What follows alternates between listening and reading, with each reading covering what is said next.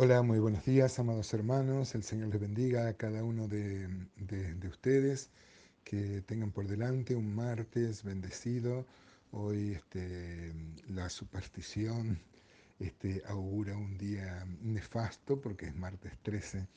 Pero entre las bendiciones que tenemos por haber aceptado al Señor, sabemos que nada de esto, nada de esto este, puede afectarnos a nosotros porque, mm, eh, como decía el salmista, Jehová sustenta mi suerte, nuestra vida está en sus manos y mm, todo lo que sucede pasa por su voluntad o directiva o permisiva sobre su vida. Es Dios obrando su perfecta voluntad, como dice una canción tan bonita que solemos cantar en la iglesia.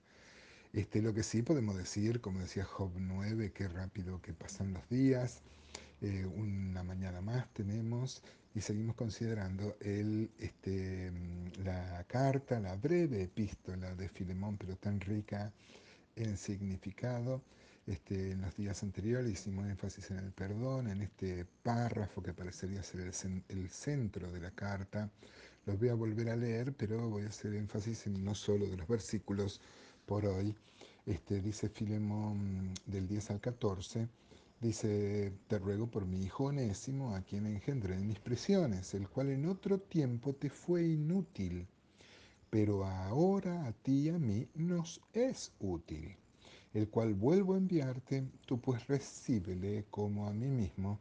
Yo quisiera retenerle conmigo para que en lugar tuyo me sirviese en mis presiones por el Evangelio, pero nada quise hacer sin tu consentimiento para que tu favor no fuese como de necesidad de obligación, sino voluntario.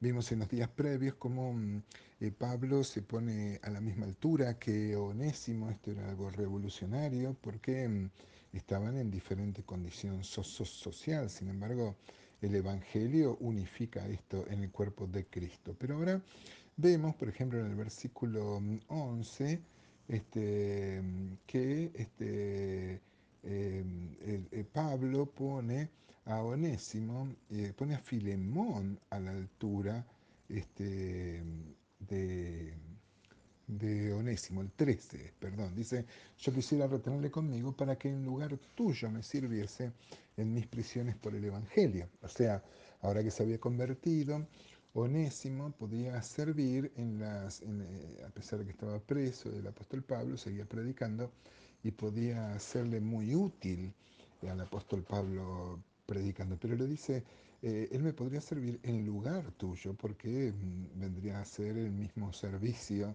que Filemón le podría prestar a Pablo, es el que le iba a prestar Onésimo. Pero yo me había impresionado lo que dice el versículo 11.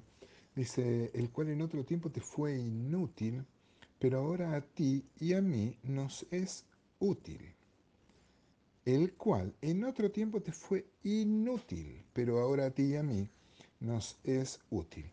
Claro que sí, la conversión eh, pone un antes y un después en la vida de cada una de las personas que aceptan al Señor. Así fue en el caso de Onésimo y así es en el caso de cada persona. El Señor Jesús dijo, yo hago nuevas todas las cosas. Acá Onésimo es un tipo de nosotros, no solo el apóstol Pablo se ponía a la altura de Onésimo, eh, lo pone a Filemón a la altura de Onésimo, sino que cada uno de nosotros somos Onésimo. Habíamos dicho también desde el comienzo, hace ya unos cuantos días, que esto es una parábola también de lo que es la salvación. Y nosotros somos ese onésimo, ese onésimo que habíamos robado, que habíamos escapado y que éramos esclavos y ahora ante, mm, ante la conversión tenemos la posibilidad de vivir en, en- en- libertad o como dice más adelante acá en la carta a Filemón, la posibilidad cierta, el consejo cierto de que el apóstol Pablo le esté diciendo que haga algo más y puede sugerir eso, que lo libere, ¿no? Pero yo pensaba, este es mi devocional y lo comparto, este, que yo también soy onésimo porque antes fui inútil y ahora puedo llegar a ser útil para la obra de Dios. Qué bárbaro. Alguien ha dicho que este Dios quiso salvar a los creyentes por la locura de la predicación.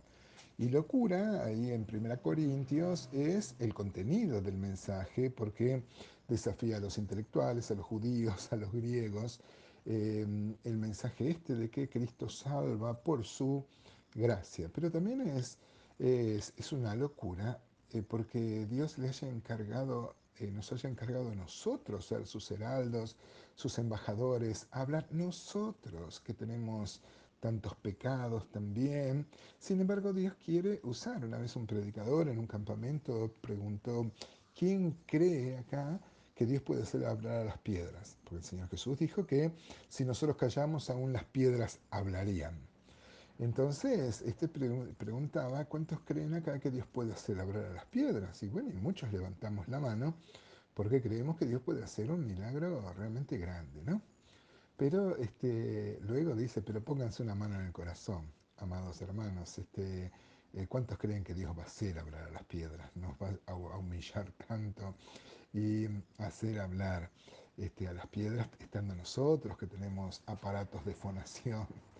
Este, Dios nos ha salvado para anunciar el Evangelio. Nosotros éramos ese inútil y ahora somos útiles para la obra de Dios. no sé a vos, amado hermano, cómo te ha ido la vida antes de conocer al Señor, pero yo conocí al Señor después de estar casado y después de haber hecho muchas macanas en mi vida.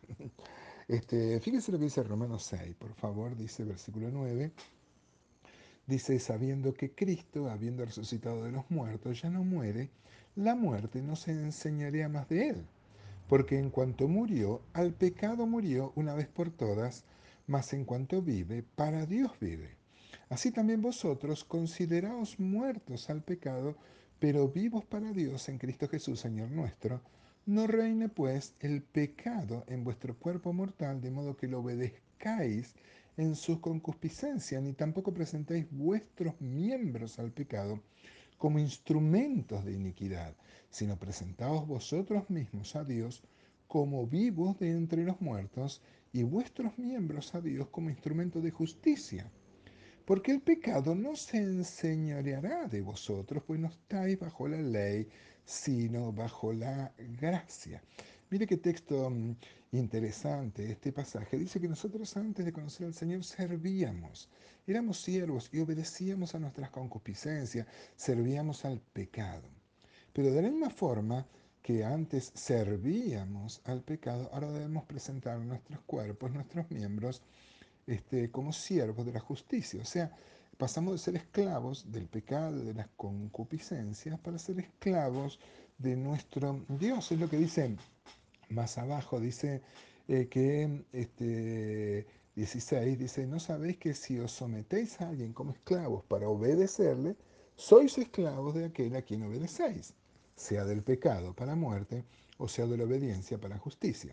Pero gracias a Dios que aunque erais esclavos del pecado, habéis obedecido de corazón aquella forma de doctrina a la cual fuisteis entregados y libertados del pecado viniste a ser siervos de la justicia. O sea, nosotros también éramos hermanos, como en un tiempo inútiles, pero ahora podemos llegar a ser útiles, usando de la misma forma que servíamos al pecado, a nuestra concupiscencia, le obedecíamos. Ahora somos llamados a servir a Dios, a vivir para Él y ofrecer toda nuestra vida para el servicio de la causa de Él.